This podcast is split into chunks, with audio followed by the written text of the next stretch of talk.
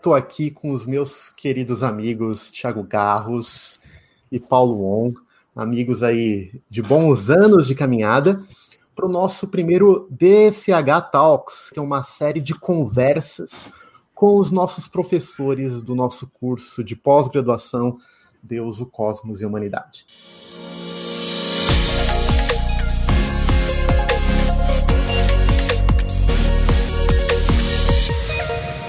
Então, meus amigos, Thiago Garros. Tudo bom? Tô, entrei errado, achei que aqui nós ia falar sobre aquela banda DC Talks, DC Talks dos anos 90. Bom, achei, achei que era isso. Você é baixista, né, cara? E sou, sou um grande conhecedor de, de DC Talk. Né? É, então, então pode me perguntar aí que Quase, eu tá? Conheço. Se o pessoal tiver pergunta de é, pop rock crente. É, a gente tá um aí. especialista aí aqui também. Mas, meus amigos. Prazer estar com o pessoal aí. Muito legal. Prazer aí estar tá com nessa roda aí de esclarecimento. Muito bom, gente. Bom, pessoal, a ideia desses encontros que a gente vai fazer do DCH Talks é trazer uma conversa bem formada para vocês de algum dos principais temas que a gente vai tratar com muita profundidade no nosso curso DCH. Então, só um, um pequeno detalhe para vocês que é muito importante.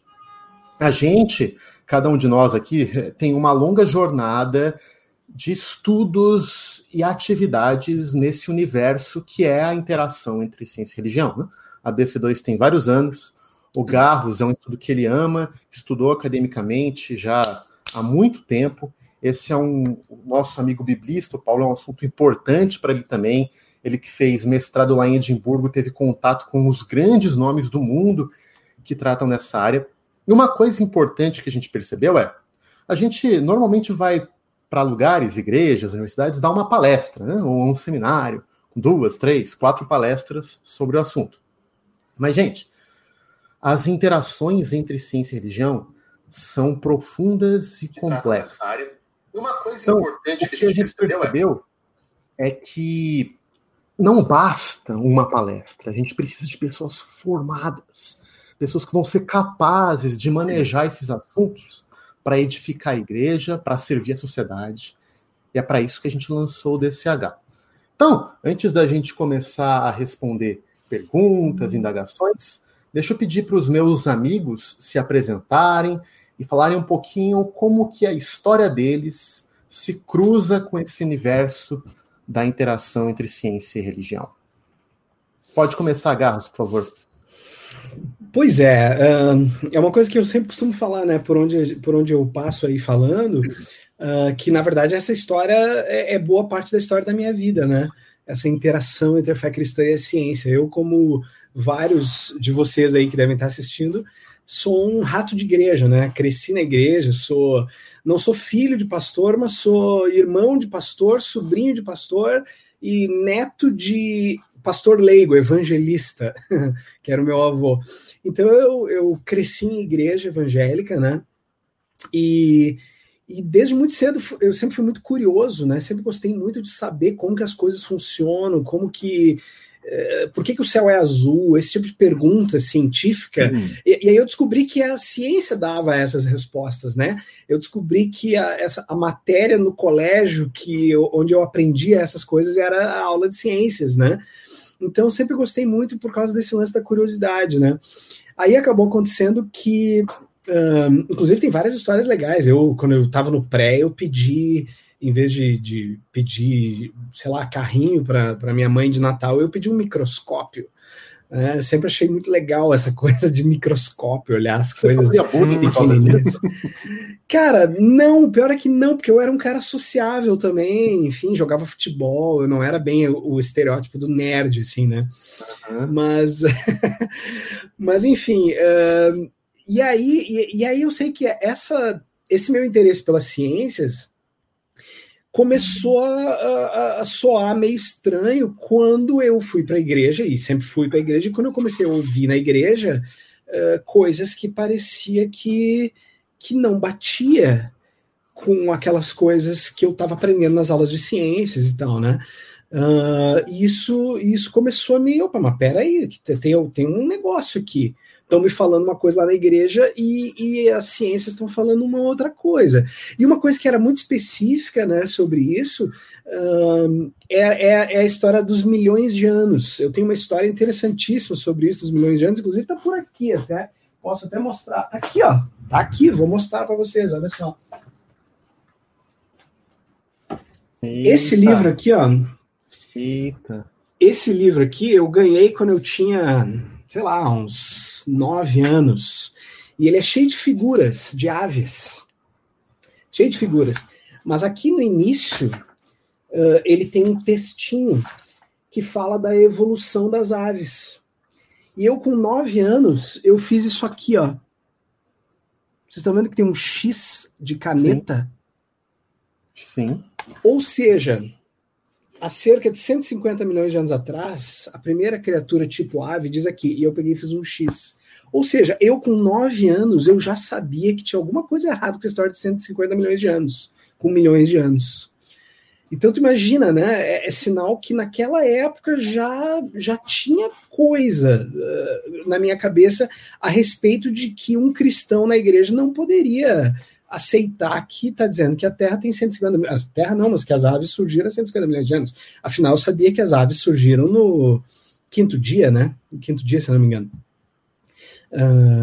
Enfim, ou no quarto dia, quinto dia, não me lembro agora. Paulo nos ajuda aí. enfim, e, o fato é que então essa essa história dessa relação entre o que a Bíblia dizia e o que as aulas de ciência diziam, ela mexeu comigo e quando eu tinha lá uns 14, 15 anos, eu fui para um retiro em que o assunto era esse uh, ciência e fé cristã e tal. E aí isso me motivou, inclusive, a querer uh, estudar biologia. Foi mais ou menos por ali que eu estava meio que decidindo o que, que, eu ia fazer na faculdade. E eu acabei fazendo biologia, muito nessa ideia de estar por trás das linhas inimigas. Eu preciso estar lá uhum. falando para essas uhum. pessoas uh, qual é a verdade sobre o universo, sobre tudo, inclusive sobre a ciência, né? Uh, e aí, enfim, então a história é longa, mas o fato é que isso foi um grande motivador. Essa relação da ciência com a fé foi um grande motivador para eu fui para eu estudar biologia, né? A história se seguiu. Eu me formei professor de biologia, comecei a dar aula em escola. Uh, e comecei a sempre li muito então sobre esses assuntos né de ciência e fé cristã muito antes de existir ABC2 e tal uh, já como aluno de biologia crente eu já dava uh, estudos em igrejas e palestras e tal sobre isso sobre esse assunto ah, temos um aluno da biologia que é cristão né isso já não era comum então vamos ouvir o que ele tem a dizer, como é que é essa história de ser um cristão na faculdade de biologia. Até hoje não é nada comum, né? É muito raro encontrar cristãos uh, na biologia, né? Uh, enfim, e, e aí aconteceu que eu resolvi, num determinado momento, uh, estudar, levar uh, academicamente mais a sério esse estudo dessas relações entre ciência e fé cristã, e resolvi fazer mestrado em teologia. e acabei para estudar isso, para estudar especificamente o movimento criacionista, né? Uh, então o meu assunto realmente tinha a ver com a evolução, com essa questão da evolução, né? Da história natural do planeta, vamos dizer assim. Uh, e aí depois eu emendei o doutorado uh, também ampliando um pouco mais essa discussão sobre o movimento evangélico e a sua relação especificamente com Darwin e evolução.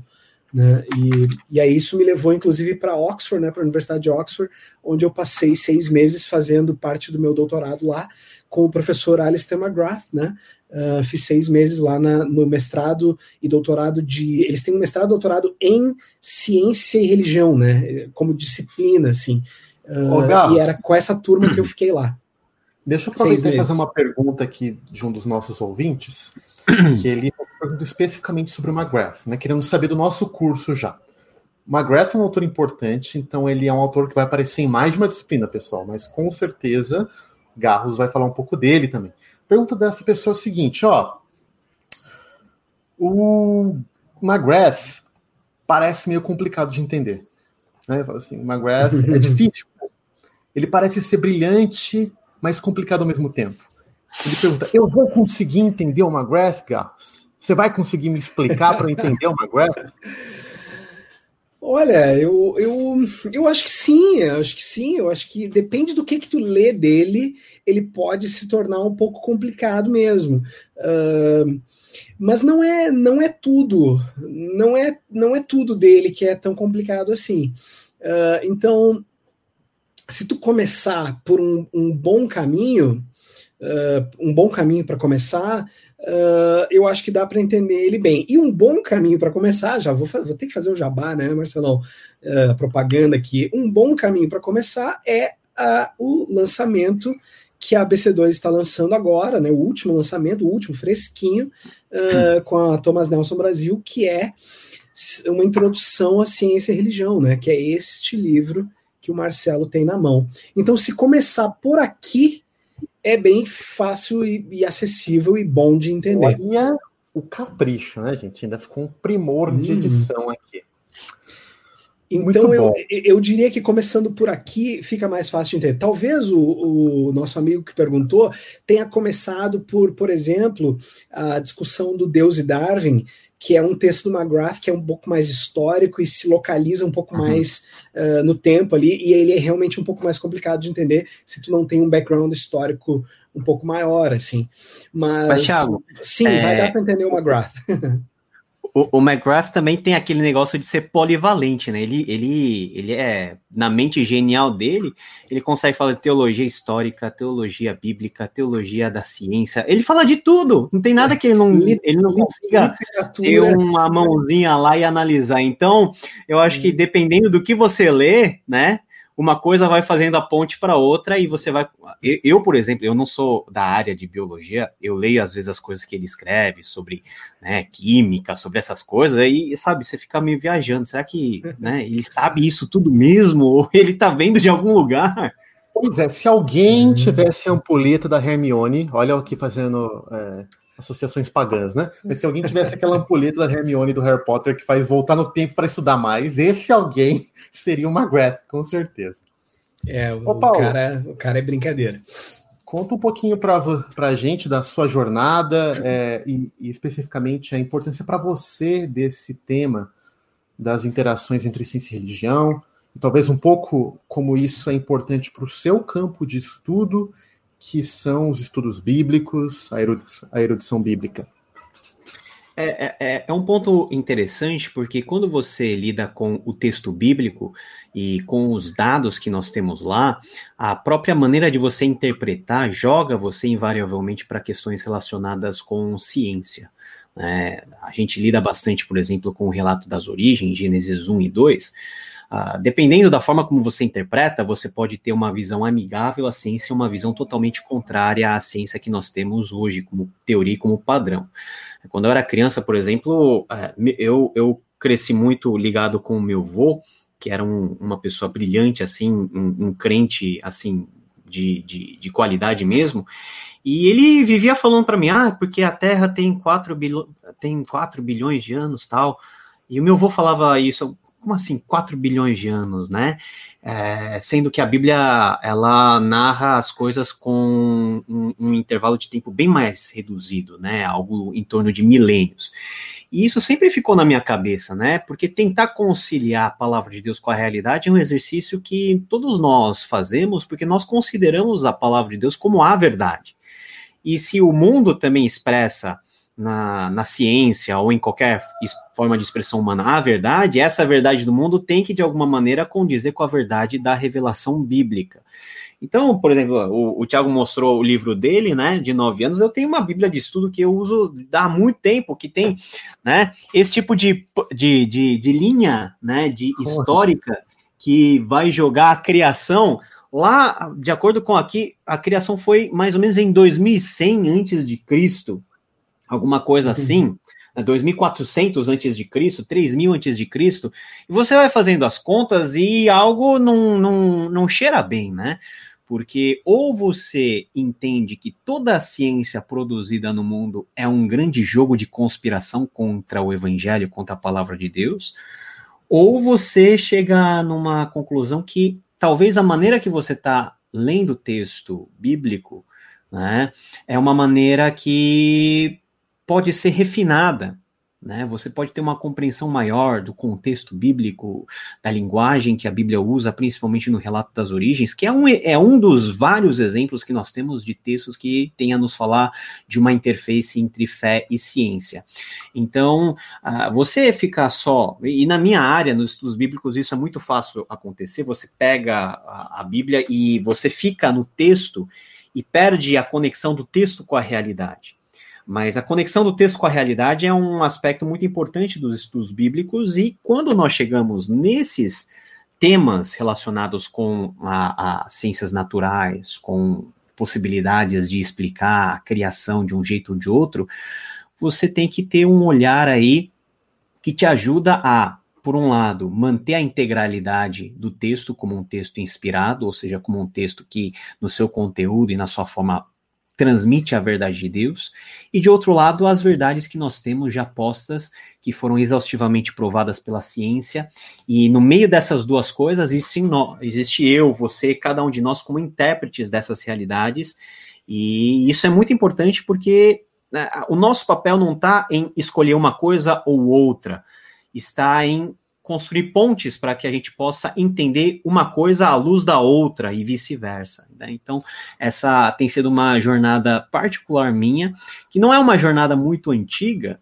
né? Mas é uma jornada que, por autores como o Alistair McGrath, né? Você ouve ele falar, né? Você fica meio que boquiaberto. Ele fala com uma eloquência, né?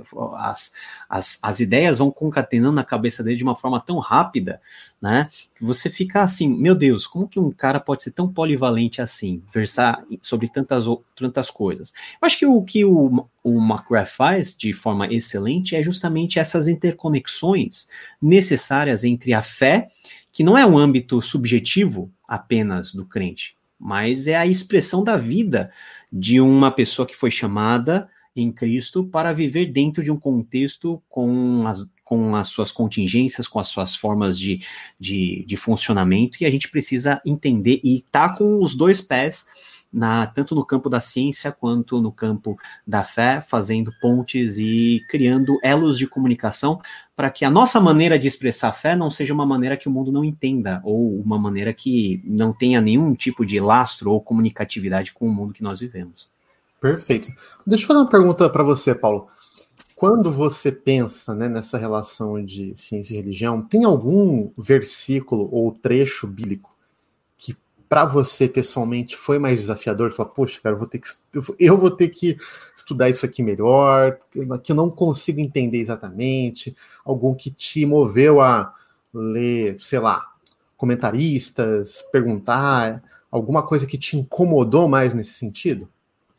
Cara, principalmente os, os grandes relatos de milagre, né?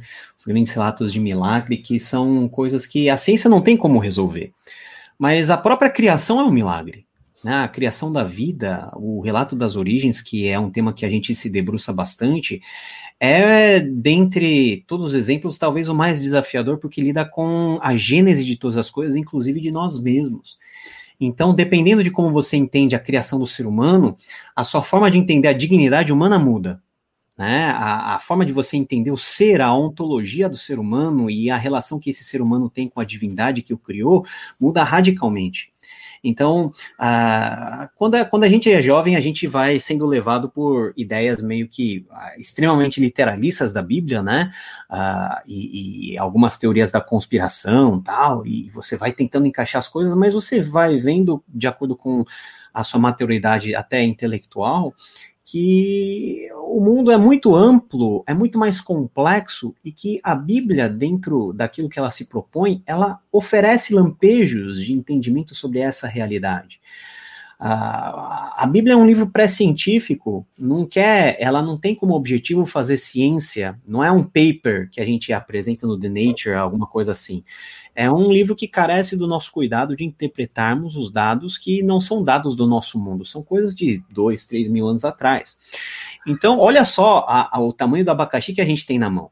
Pegar um documento antiquíssimo, que é Gênesis, e tentar enxergar a ciência do século XXI lá, de forma direta. Não tem forma direta. Né? A Bíblia ela é uma luva que pode ser encaixada em vários tipos de mão. tanto na mão de criacionistas de vários tipos, da Terra Jovem, da Terra Antiga, do, do, do, do evolucionismo, te, do, da, da, evolução teísta, design inteligente, todo mundo tem versículo para provar alguma coisa. Agora, a questão pertinente para nós que estudamos o texto bíblico de forma mais, assim, íntima é o que, que o texto realmente quer dizer. Qual que é a forma do texto? Será que eu estou lendo o texto da, com o olhar correto, com o olhar que as pessoas da antiguidade teriam avaliando esse texto, sem uh, desabonar o fato de que esse texto é a nossa verdade e é a revelação de Deus para nós. Então, assim, o, o, o, estudioso, o biblista, não tem respostas científicas para oferecer.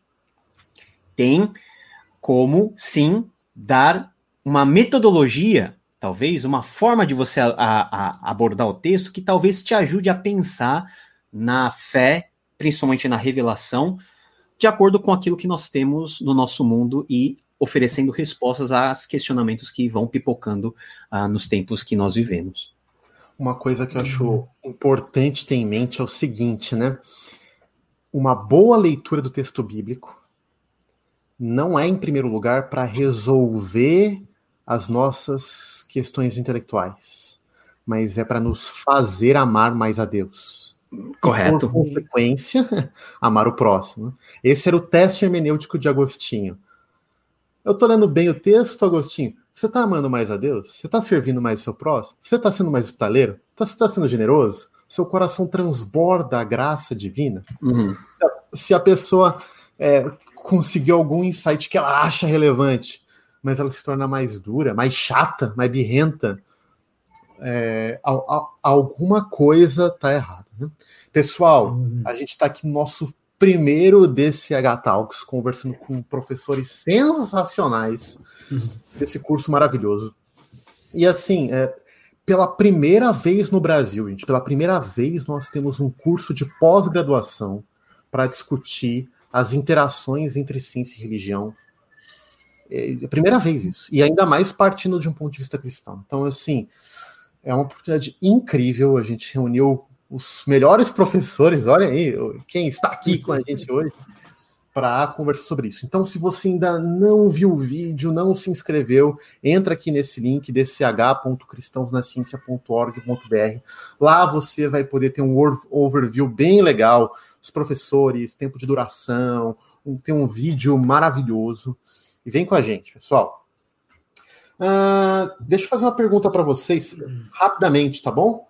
Vocês são professores desse curso, então conta um pouquinho para a gente qual é a sua disciplina, por que ela é importante para o mundo atual, para o Brasil atual, para o cristão atual, por que que de um milhão de disciplinas que a gente poderia ter selecionado, a, a sua disciplina está nesse curso, o que, que tem nela assim para a gente aprender?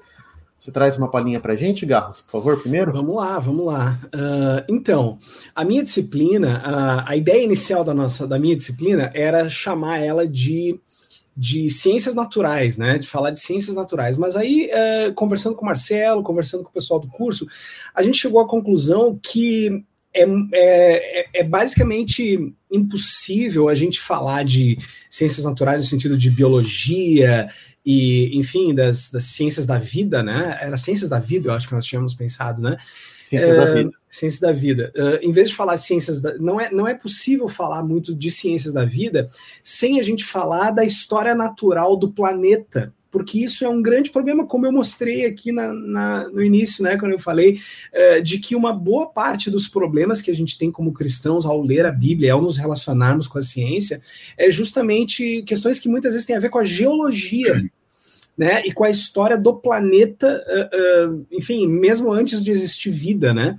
Então a gente achou por bem falar, ao invés de ciências da vida, falar de história natural que era a maneira, inclusive, que os cursos de biologia antigamente eram referidos, né?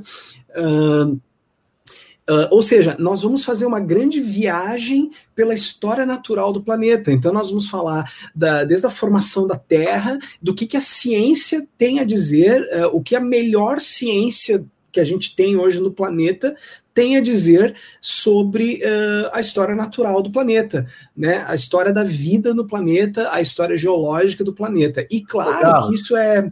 Oi. Só um parênteses muito importante, que tinha uma pergunta aqui. É, o Gauss está falando que a disciplina dele, pessoal, vai trazer assim o que de melhor a ciência nos ensina. E não quer dizer que a gente precisa concordar, né? Mas é importante. O que, que o pessoal está ensinando? Mas uma pergunta Isso. era assim: meu, eu preciso manjar muito de ciência para entender? Resposta é não, pessoal. Não. O Garros, quem já teve contato com ele, sabe que ele tem uma didática brilhante. E além disso, ele desenhou toda a disciplina com cuidado, sabendo que tem pessoas de humanas, de letras, de artes é, de educação física, de até, até pastor. Até pastor. é, até pastor. Temos aqui um pastor entre nós, eu mesmo trabalhei sete anos, então tá, recebam com amor isso aqui. Então, assim, para vocês saberem que a abordagem dele é uma abordagem que você não precisa ter um background antes, né? Vai ser explicado com profundidade, mas numa linguagem convidativa. Acessível, é bem acessível. É, e o que eu ia complementar é dizer que é, é muito importante a gente saber sobre isso, porque é, não sei se vocês vão concordar comigo, mas acredito que sim. Muitos dos problemas que os cristãos em geral têm com a com a, as ciências naturais ou com as ciências em geral se devem a algumas más compreensões da ciência. Então, sim, nós vamos falar bastante de evolução, né? Só que nós vamos entender a evolução, finalmente, talvez. Né? A, a gente vai tentar uh, passar pelo, pelo, pela matéria, né? Pela, por esse assunto chamado evolução, para desfazer uma série de coisas que eu, nesses anos, inclusive dando aula em colégio e dando palestra em igreja, uh, existe uma série de más compreensões que são passadas por aí, que são divulgadas e que as pessoas falam por aí que, que não tem nada a ver com a evolução, que a evolução não diz, nunca disse que ninguém acredita.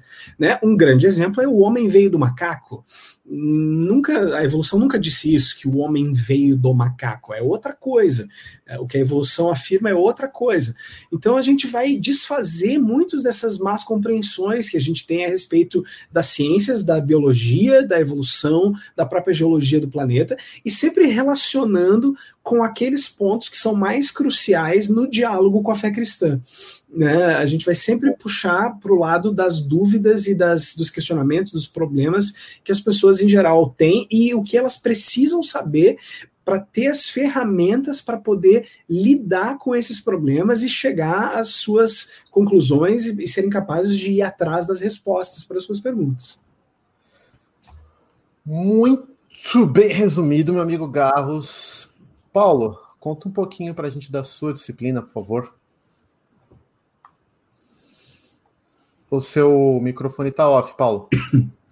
A frase mais dita em 2020 é o seu microfone tá off.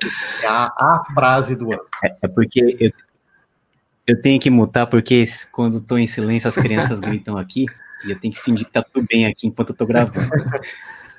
Mas a minha, a minha disciplina, como não poderia deixar de ser, é voltado para hermenêutica, para nós analisarmos o texto bíblico.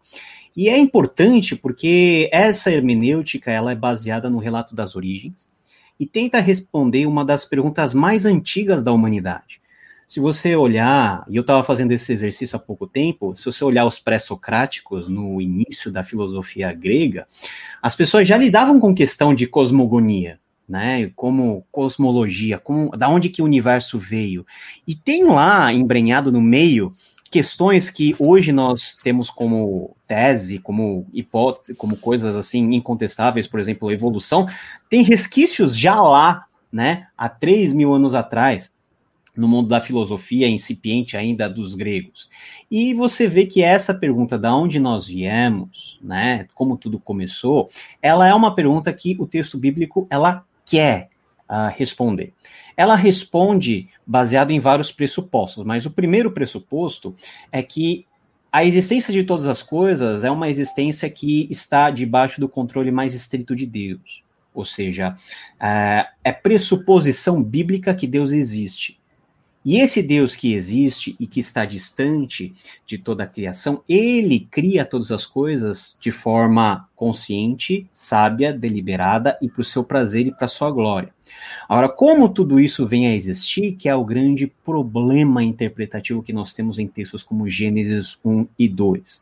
É baseado nesses textos, como eu falei, que nós podemos encaixar as várias visões que nós temos, pelo menos quatro, relacionados a um criacionismo, relacionado com Deus ter criado as coisas, que são as grandes visões sobre a origem que nós temos. A Terra nova, a Terra antiga, design inteligente e evolução, evolução teísta. Agora, será que realmente a Bíblia quer responder essa questão com base nesses quatro focos, no sentido de oferecer uma resposta definitiva? Talvez sim, talvez não. Mais provável é que não. Mas compreender os argumentos dessas quatro visões e como essas quatro visões utilizam os textos bíblicos, principalmente Gênesis, nos ajuda a compreender como que a nossa hermenêutica pode ser uma hermenêutica muitas vezes enviesada ou uma hermenêutica mais saudável que é, analisa os fatores mais importantes do texto, como contexto uh, mais geral, como a história, como a forma de pensamento, aquilo que nós hoje chamamos de cosmovisão, que é a compreensão mais geral do mundo que os antigos tinham. Então nós vamos fazer uma ponte aqui com o que o Tiago vai explicar. O Tiago vai trazer dados mais empíricos, né? As camadas da Terra, né? Presumo que você vai passar uhum. por isso, né? As eras mesozoicas, paleozoicas, ontológicas, as coisas muito zoicas aí, meu gosto.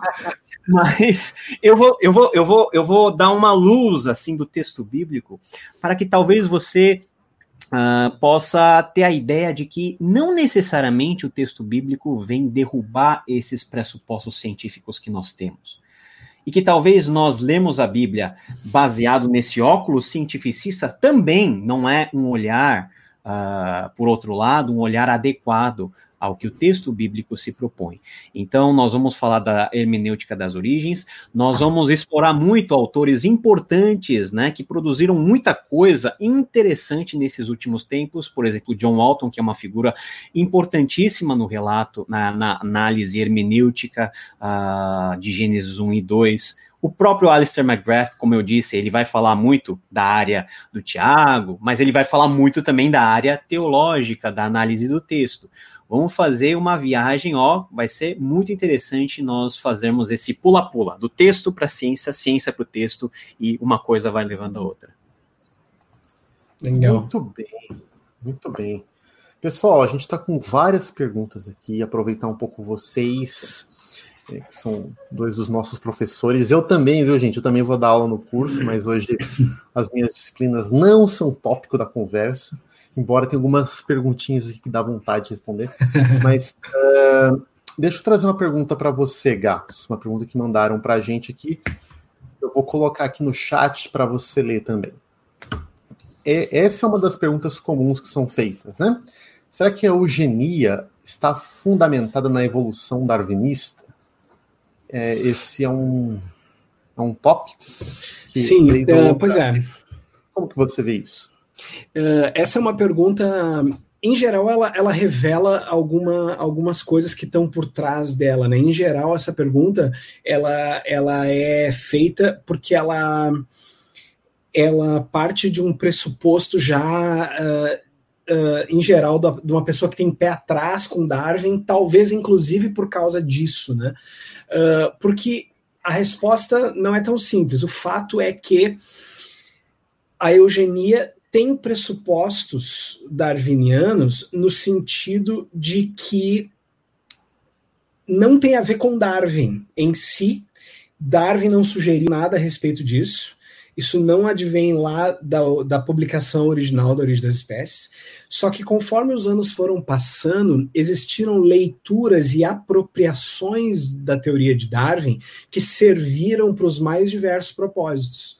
Então, depois de algumas décadas da, do livro A Origem das Espécies publicado, surgiu um certo movimento chamado de darwinismo social e começaram a usar uh, o framework, vamos chamar assim, teórico uh, de Darwin para para vamos dizer fazer algumas extrapolações da teoria e aplicar a teoria dele que era bem específica para o mundo biológico para processos sociais, para alguns processos da sociedade. E aí, uh, e aí isso, isso se faz até hoje, isso, isso foi uma tendência e tal. E aí, dentro dessa da ideia do darwinismo social e dentro de algumas dessas apropriações, surgiram ideias eugênicas, uh, que seriam tipo fazer uma seleção artificial Uh, de, enfim, de, de, do que seria as raças, uma raça mais pura e tal.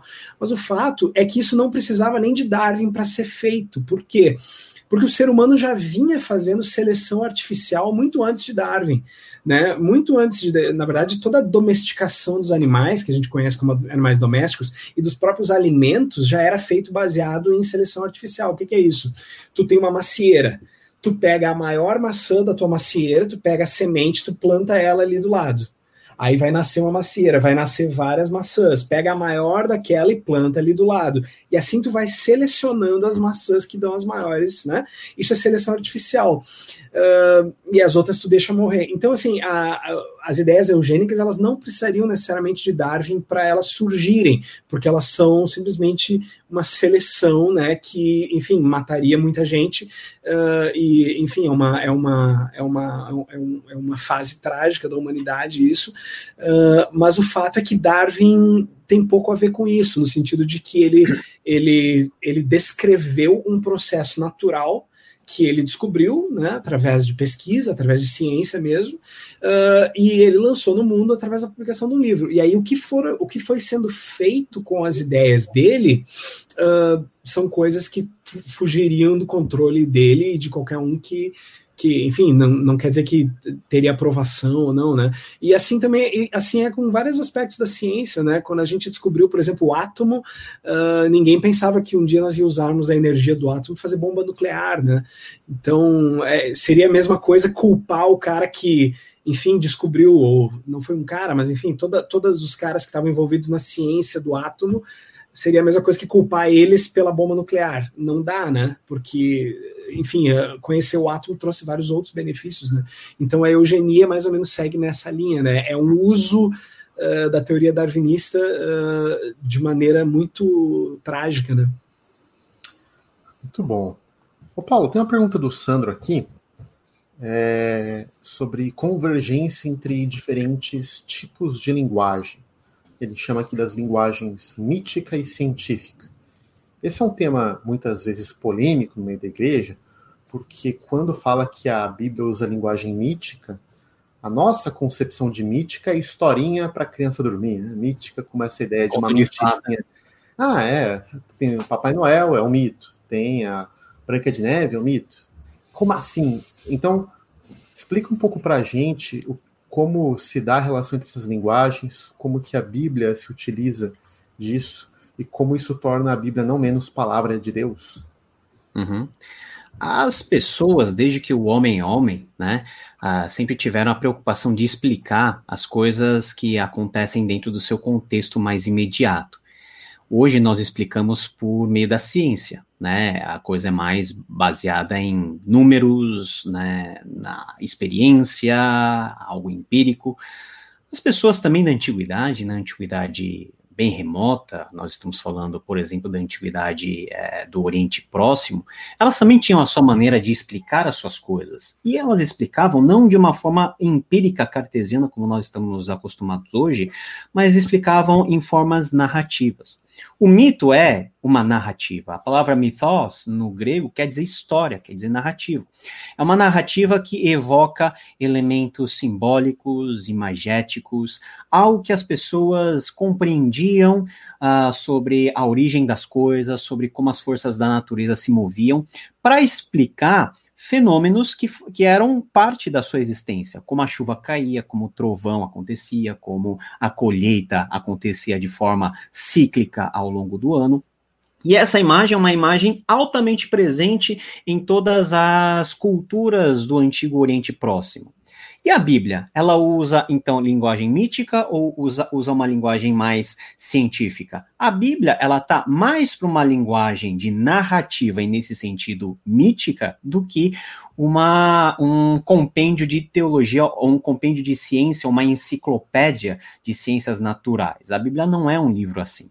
Então, a dado essas diferenças entre o texto bíblico, que é um texto bíblico mais narrativo, que evoca elementos de imagem, de símbolos, uh, com composições que não são apenas de prosa, mas composições uh, poéticas, sapienciais, proféticas, enfim, uma miríade de formas de se expressar a revelação de Deus.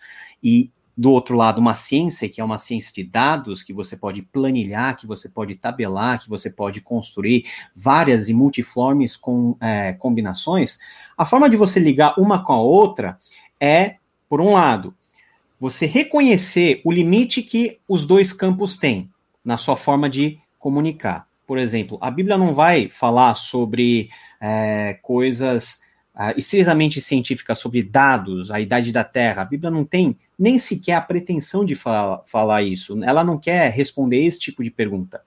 A ciência também não vai tem que ter o seu limite. Ela não vai fazer analisar algo que está fora do seu alcance de experimento e de observação, que é algo que é encontrado dentro da revelação e dentro do âmbito que nós podemos chamar de fé ou de religião. Quando há essa esse respeito aos limites e ao mesmo tempo a humildade de se aceitar de que ambas as partes não podem explicar a realidade de forma plena e absoluta e que uma precisa da outra de forma convergente, aí sim nós podemos, partindo de um texto narrativo, partindo de uma compreensão histórica da revelação de Deus e também do outro ponto, partindo de uma compreensão científica dos dados da nossa realidade, aí sim começar a juntar as peças para entender a grandeza desse Deus que criou todas as coisas, que criou o ser humano da forma como ele criou, que se revela ao ser humano e que tem um plano redentivo para esse ser humano. Então, as pessoas falam assim: ah, mas a Bíblia não explica toda a realidade. Ela não explica toda a realidade. Em nenhuma parte da Bíblia ela afirma é, coisas com relação, por exemplo, né, coisa de adolescente, por exemplo. Ah, ah, pastor, fumar é pecado? Aí você tem que falar pro, pro, pro adolescente que perguntou isso. Na época da Bíblia não tinha cigarro. E aí? né? Você vai perguntar para o cientista, e aí, depois da morte tem alguma coisa? O cientista não vai ter como responder isso. Então, tá vendo? É, você tendo esse conhecimento dos limites e você tendo essa abertura para a comunicação, para a troca de informações, as coisas caminham no sentido de nós não separarmos aquilo que nasce unido, ou seja, a revelação e a realidade são coisas juntas, até mesmo dentro da concepção bíblica. É a nossa ma maneira de pensar moderna que tende a separar e antagonizar essas duas realidades. Né? Deus se revela tanto pelo mundo natural quanto pela sua revelação da palavra. Salmo 19 está aí para não nos deixar mentir. Então, quando nós temos uma visão mais geral sobre todas as coisas e como essas coisas se encaixam, aí sim a gente pode trazer para a mesa essa discussão de mito, ciência, Bíblia, de uma forma que todas as coisas possam cooperar e convergir para o avanço de uma discussão, de uma compreensão mais, vamos dizer assim, refinada do que é a nossa realidade. Muito bom, Paulo, muito bom. Eu acho que uma das coisas que mais me encanta e me dá vontade de estudar escritura para valer é porque ela desafia os nossos modos comuns de ler texto. A gente tem um certo tipo de discurso muito comum hoje em dia e a gente está acostumado com um tipo muito específico de discurso, né? muito direto, que tem uma uhum. preocupação muito perfeccionista em relatar os fatos como se a realidade fosse isso, descrever os fatos concretos mas ao longo da história humana tem tantos tipos de discurso, tantos tipos de literatura que captam certas estruturas da realidade que os nossos discursos atuais deixam de fora. Ô, então, Marcelo, isso eu vejo na minha casa. Quando eu vou falar com a minha esposa, ela vem contar um fato para mim, né? Não, porque aconteceu dessa maneira, eu estava dirigindo o carro a essa velocidade, o céu estava azul, eu estava ouvindo essa música, e você lá, querendo saber, mas o que, que aconteceu? Não, mas de repente eu me senti uma coisa, meu sentimento tal, aí tudo começou a ficar confuso, mas o que, que aconteceu? Né? Até hoje nós temos esse tipo de, de divergência de narrativas, de formas de contar história, e o nosso afã, né, a nossa, a nossa pressa por ter informação nesse mundo tão cheio de informação, ela às vezes nos dificulta a enxergar a beleza estética que o texto bíblico nos apresenta como descrição da realidade da revelação, né? E também a, a estética espalhada em todo o universo, complexo do jeito que é, mas harmonioso, expressando facetas da graça de Deus. Perfeito. Muito bom. Deixa eu responder rapidamente uma, algumas indagações do Renan aqui, gente. É, o Renan, Renan, obrigado por estar aqui com a gente. Ele fez várias perguntas boas. Infelizmente, pessoal, a nossa live acaba pontualmente às oito, tá? Então não vai dar para responder tudo. Isso aqui é uma degustação para vocês. De novo, nenhum desses assuntos, nenhuma dessas perguntas é exaurida em uma resposta de cinco minutos. E a gente percebeu que não é exaurida e não dá para colocar todos os elementos em uma palestra de uma hora. É preciso de curso com disciplinas, onde vocês vão ser realmente formados, vão ter contato com a melhor literatura do assunto, aula com especialistas, tutores para tirar dúvidas, toda uma estrutura pedagógica para daí sim falar, pô, eu entendi esse problema, entendi as respostas, entendi como caminhar adiante. É isso que o curso vai dar. É isso que o curso vai dar em todas essas perguntas. Então, por exemplo, o Renan está trazendo um problema aqui. Ele fez várias perguntas sobre a relação de darwinismo com ateísmo, cientificismo. Excelentes perguntas. Agora, Renan, por que, que é difícil responder rápido? Porque cada um desses termos, cada um desses conceitos, ele é construído com uma série de elementos em volta. E quando eu vejo respostas rápidas na internet, o que, que normalmente é? A pessoa escolhe um ou dois elementos dessa gama que compõe esses conceitos, que favorecem o que ela quer te convencer. E é como assim, né? Imagina que você está num palco de teatro onde tem várias pessoas e vários elementos. Daí o cara da luz lá em cima, ele consegue jogar a luz só em um outro. E aonde ele joga a luz é o que as pessoas do palco vão ver. Muitas das respostas, elas são assim, sabe? Elas desconsideram os elementos. Então, no curso a gente vai dar todos. Então, por exemplo, uma das disciplinas que eu vou ensinar junto com o Luiz é a disciplina de filosofia da ciência. E as pessoas falam, ah, mas coisa chata, né? Disciplina para que isso? Gente, eu, claro, vou puxar um pouco de ladainha para o meu lado, mas eu considero ela uma das disciplinas mais fundamentais, porque o que é ciência? Ah, mas isso é fácil. Ué, então vamos brincar aí. Tenta responder o que é ciência, para ver se consegue convencer. Se o pessoal briga até hoje para definir o que é ciência, como que a gente vai responder rápido? Bom, mas a gente tem que entender o que é ciência e como que ela se relaciona com os outros modos de investigação, uhum. com a teologia. Isso não é simples, mas a gente vai responder isso.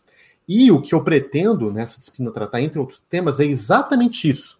Então, primeiro, o que é ciência, o que é cientificismo? O que é um tipo de abuso da ciência, um abuso dos discursos e afirmações científicas e como isso pode destruir a própria ciência, a própria teologia. O que é cientificismo? E outra coisa que a gente vai investigar é o seguinte: muitos dos autores ateus aí, por exemplo, Dawkins, eles fazem um negócio que é o seguinte: eles pegam uma afirmação científica, eles começam a frase com uma afirmação científica. Daí, sem contar para você, ele começa a encher naquela frase afirmações metafísicas, filosóficas, epistemológicas, mas para o desavisado, ele está apresentando tudo como se fossem os fatos verdadeiros da ciência. Daí você tem um pacote lá, que na verdade é uma miscelânea de uhum. filosofia, uhum. com metafísica, com teologia barata, com ciência.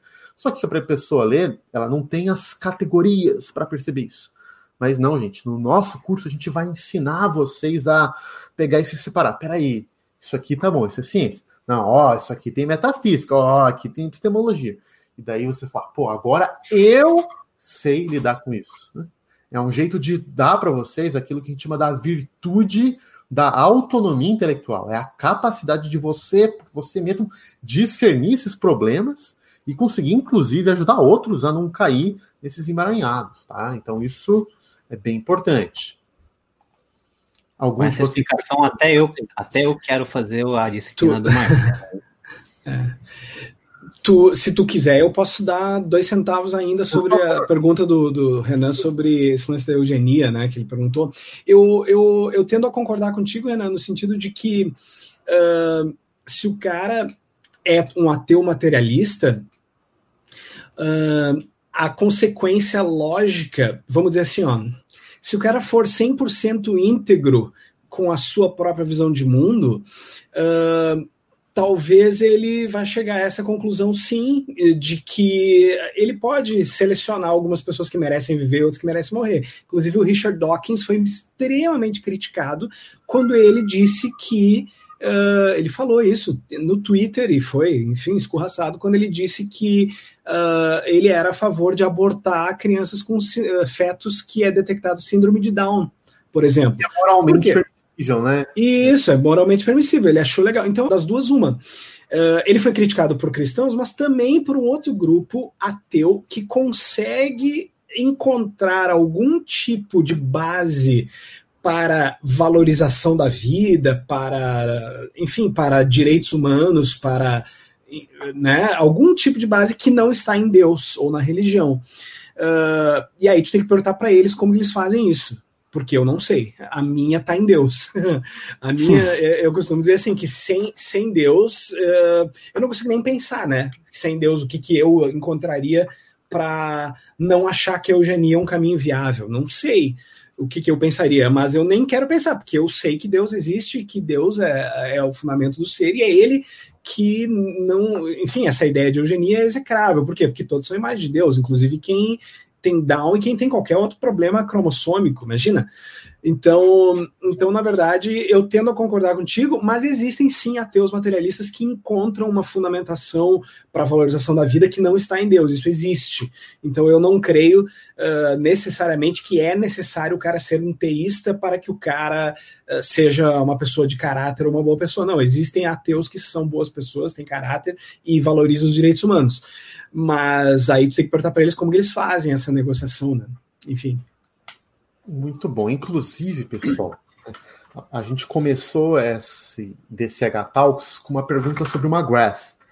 E o McGrath, acho que assim, quase todos os livros ele cita uma frase do C.S. Lewis, que é uma frase muito famosa, né? Que C.S. Lewis diz o seguinte: Creio no cristianismo como creio no sol, não apenas porque eu vejo, mas porque através dele vejo todas as coisas. Olha que fantástico, né? Então acredito no cristianismo como sol, não apenas porque eu vejo, mas porque através dele vejo todas as coisas.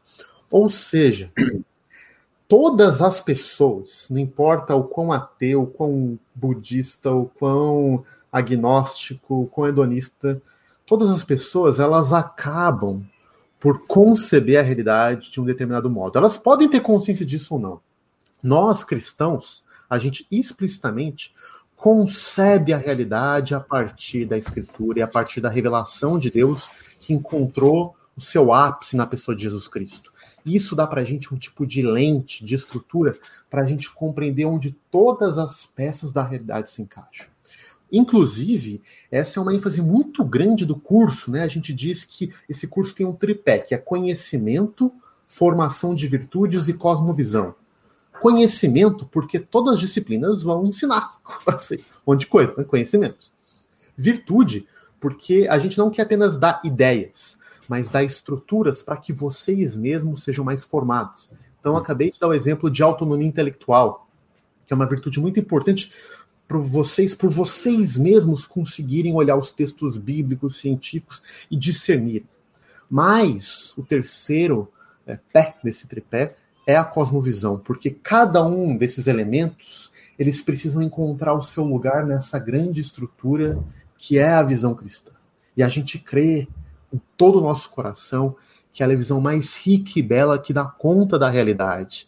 E é por isso que a gente está aqui, né? A gente quer dar esse tipo de formação para vocês. É... Gente, uma pergunta aqui. João, olha quem apareceu aqui, gente. É o hum. nosso amigo João. Vou deixar para o Garros, que é o melhor amigo do João, responder essa pergunta aqui, que é o seguinte: quem contrapõe o que um cientista diz? Sorrisinho maroto.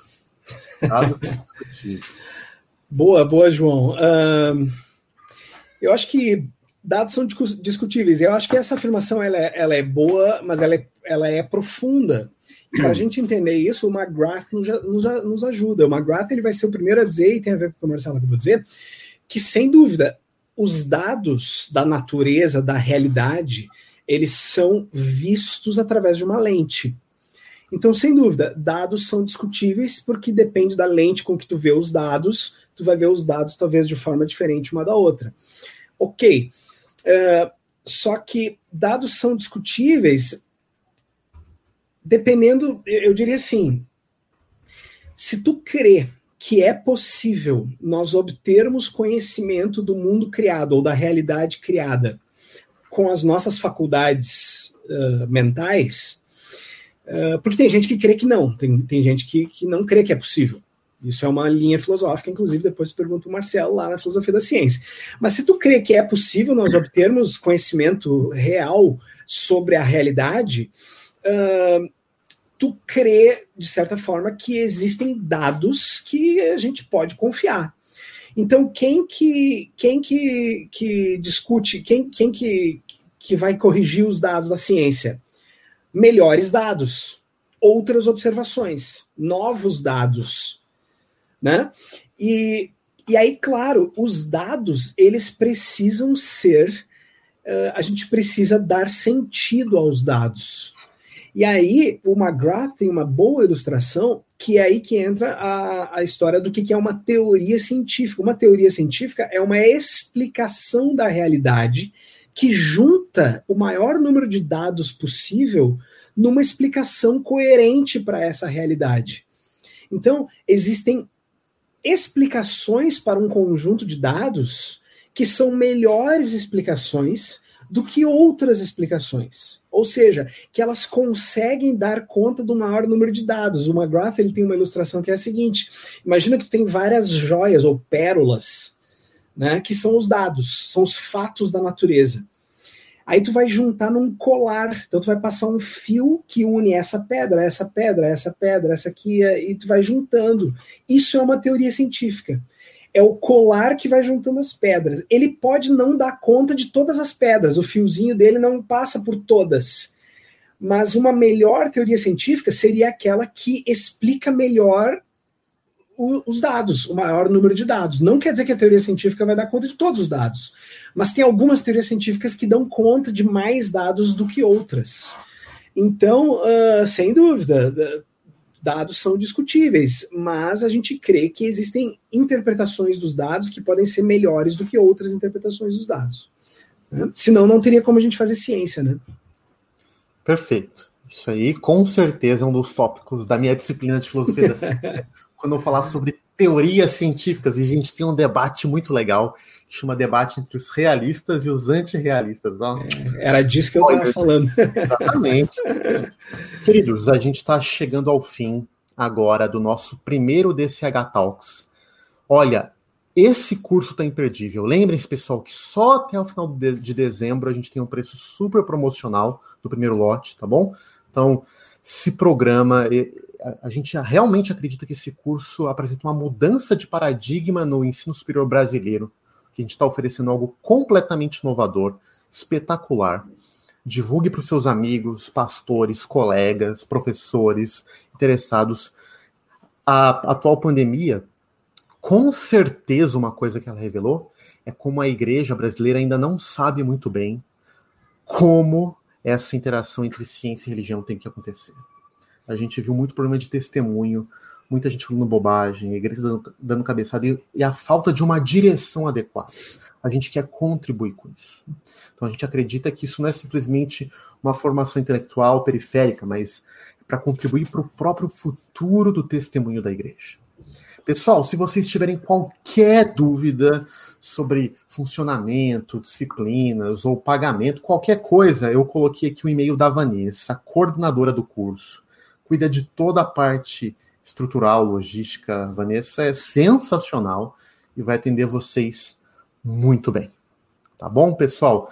Uh, meus amigos, Tiago Garros, Paulo, uhum. obrigado pelo tempo de vocês, obrigado por terem topado serem professores desse curso. Com certeza isso está deixando o curso melhor por vocês serem parte dele. Tamo junto, viu, pessoal? Legal, legal, privilégio, privilégio fazer parte dessa iniciativa, que é, enfim, é uma resposta de oração aí, uh, para mim pessoalmente, que venho, como eu disse, navegando nesse caminho aí da ciência da fé cristã há tanto tempo, o fato da ABC2 existir, existir já é um, uma coisa incrível, e agora com esse curso é uma coisa realmente impressionante, gosto muito e de fazer parte, colaborar com isso, e, e, vou ver se eu dou um jeito, inclusive, de fazer curso, né, de estudar pelo menos algumas disciplinas, que eu quero aprender aí com os colegas também. Prazer fazer parte disso. Paulo, seu microfone, microfone. Tá ligado, é a frase mais dita de 2020. É, é só você ir lá no nosso site, né, e ver a estrutura do curso, conhecer, né, todo o conteúdo, ver a nossa proposta, que você vai perceber que não é simplesmente um, punhado de aulas que estão lá gravadas para você assistir de forma aleatória. Não, o que nós propomos a você é construirmos juntos esse conhecimento e que esse conhecimento, essa interação entre fé, ciências, essa discussão entre Deus, o cosmos, a humanidade, possa ser algo que realmente transforme a sua visão, forme uma cosmovisão baseada com lastro intenso nas escrituras, para que a gente possa saber quais são as questões que esse mundo está levantando e darmos as respostas apropriadas, porque é isso que o mundo precisa ouvir da gente. Então, faz uhum. parte desse curso aí e nos vemos por aí e por lá, né? Muito bom. Pessoal, um grande abraço para vocês. Fiquem com Deus né? e Deus abençoe. Um abraço para todo mundo. Abraço. Grande abraço, pessoal. Tchau, tchau.